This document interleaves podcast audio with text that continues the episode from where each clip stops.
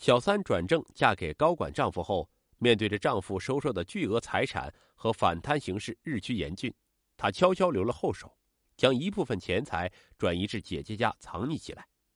然而，当丈夫落马，她想带着孩子去南方城市生活，向姐姐要钱时，让她万万没有想到的是，姐姐一家人已经挪用了这笔钱。二零一八年初冬的一个傍晚，张婷婷正和女儿在家吃晚饭时。丈夫季云鹏突然回家了，一副失魂落魄的样子。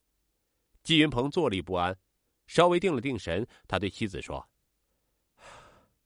出大事了，我们一把手已经被双规了。”张婷婷吓得一下子瘫坐在椅子上，结结巴巴的问道：“这、这、这可怎么办？会连累到你吗？”季云鹏苦笑着说：“哼，我们是一根藤上的蚂蚱。”如果真的追查起来，肯定是逃不掉的。季云鹏把妻子领进书房，将一个拉杆箱交给他。这里面是一百万人民币，你别存银行，找个安全的地方放着。如果真追查到我，肯定要抄家。等风声过去，你再取出来补贴家用。其他的存款现在已经顾不上了。张婷婷有点害怕，季云鹏安慰妻子说：“这些钱是安全的，你不说，谁也查不到的。”当天夜里，夫妻俩一夜未眠。天亮时，张婷婷起了满嘴大泡，嗓子已经疼得说话都困难。季云鹏强打精神对妻子说：“你一个黄花闺女，受尽非议跟了我，我不但没让你享尽荣华富贵，还可能让你担惊受怕、颠沛流离，我对不住你啊。”时年三十五岁的张婷婷，家中姊妹两个，姐姐张慧高中毕业后就在社会上打工。后来嫁给了一个经营建筑设备租赁的小老板。张婷婷是一所重点小学的英语教师，因为教学认真负责，业务水平突出，多次被嘉奖评优。季云鹏是山东省威海市一家海运企业的高管，收入颇丰，因为他手中掌管着集团融资和基建的权利，结交了许多达官贵人，在社会上很有名望。两人因为季云鹏孩子相识结交。后来渐渐发展为情人。二零一一年，季云鹏和原配协议离婚，一年后和张婷婷结婚。消息传出，周围的人都大跌眼镜。张婷婷形象气质俱佳，名校老师，竟然为了攀附权贵而去插足别人的婚姻，父母更是气昏了头。二零一三年四月，张婷婷生下女儿小芒果，季云鹏的妈妈早逝，请保姆又不放心。而张婷婷因为婚姻和父母闹得很僵，在季云鹏的说服下，她办了停薪留职，安心在家做全职妈妈。季云鹏给她办了张卡，平时的日常开销随便刷。季云鹏主管基建和融资，巴结他的人很多。前妻离婚要了三百万，现妻又不上班，季云鹏开始利用职权谋取利益，吃拿卡要。对于丈夫的肆意敛财，张婷婷有些害怕。她不希望丈夫用前途来做赌注。二零一六年，季云鹏和前妻生的女儿到美国读书，前妻也跟着去陪读。张婷婷从丈夫和前妻的电话中听出了只言片语，季云鹏给予了他们经济上的全力支持。张婷婷又气又怕，她质问丈夫说：“钱都给你前妻他们花了，我们女儿以后怎么办？”季云鹏安慰她说：“放心，将来你也可以跟着出去陪读。”钱的问题不用你操心。看到丈夫轻描淡写的样子，张婷婷真的担心了。当晚，她郑重的对季云鹏说：“现在反贪反腐这么严峻，你如果出了事儿，我和女儿以后怎么生活啊？”季云鹏叹了口气说：“你不懂，我如果不收钱不办事儿，就挡了别人的发财路，他们就会想尽一切办法把我挤走。”张婷婷听了丈夫的话，更加为自己的后半生发愁。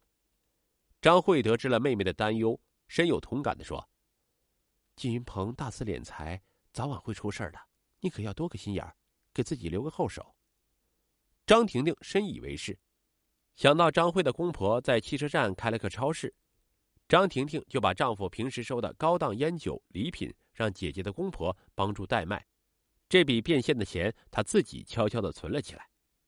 二零一八年十一月。季云鹏所在的企业一把手突然失联，接着就被宣布因其经济问题被双规。季云鹏坐立不安，这才出现了开头的一幕。第二天，丈夫上班走后，张婷婷就开始行动。她把自己积攒的一百多万元从银行全部取出，加上季云鹏给的一百万，全部放在一个超大的拉杆箱里，然后从自家车库里装进了后备箱。季云鹏的住处是高档小区，车库和住宅有一部直通的单独电梯。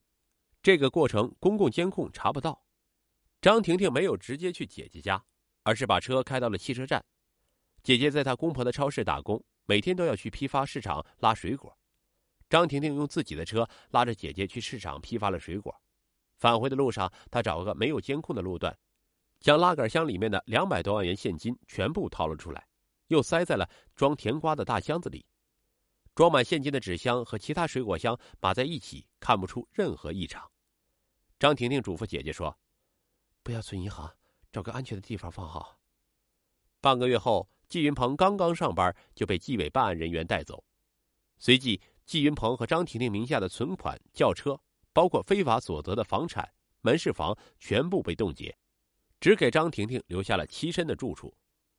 季云鹏出事后，张婷婷为了生活只得回到学校上班，但她的岗位已被别的老师顶替，只能在后勤做图书管理。同事们本来就对她做小三儿颇多非议。现在她更是成了众人闲聊的焦点，他每天生活在同事们的白眼和非议下度日如年。二零二零年十月，张婷婷想带女儿去珠海一所私人学校应聘，她偷偷找到姐姐，想取出一部分钱去南方安家。姐夫却说：“你在学校的待遇只是暂时的，领导以后肯定会重新安排。越是这种时候，越要沉住气。这妹夫刚出事儿，你就拿着钱去外地，别被人盯上。”姐夫走出房间后，张婷婷责怪姐姐不应该告诉姐夫。姐姐张慧辩解道：“那么一大笔钱，我放在家里总是个心事儿，又怕招贼，又怕被人发现。你姐夫又不是外人，多个人帮我留点心不好吗？”张婷婷去意已定，他让姐姐先拿出二十万应急。哪成想，第二天上午，姐夫只给他送来了两万元现金。张婷婷气愤不已，当即打电话向姐姐要钱。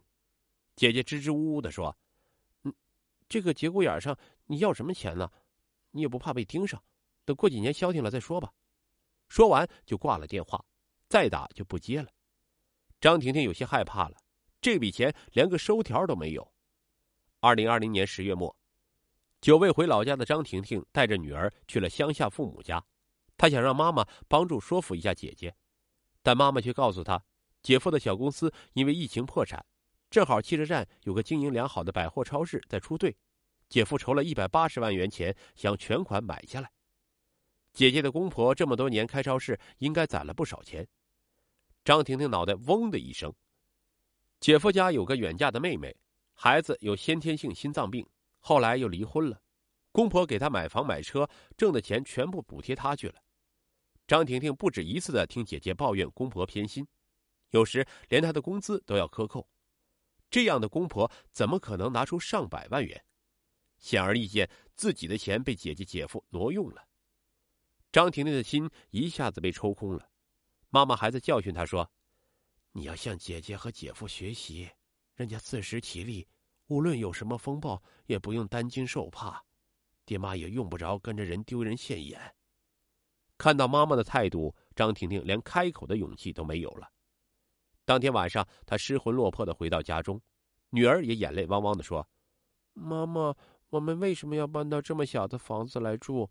我不想上幼儿园了，小朋友不爱跟我玩，阿姨们也不喜欢我了。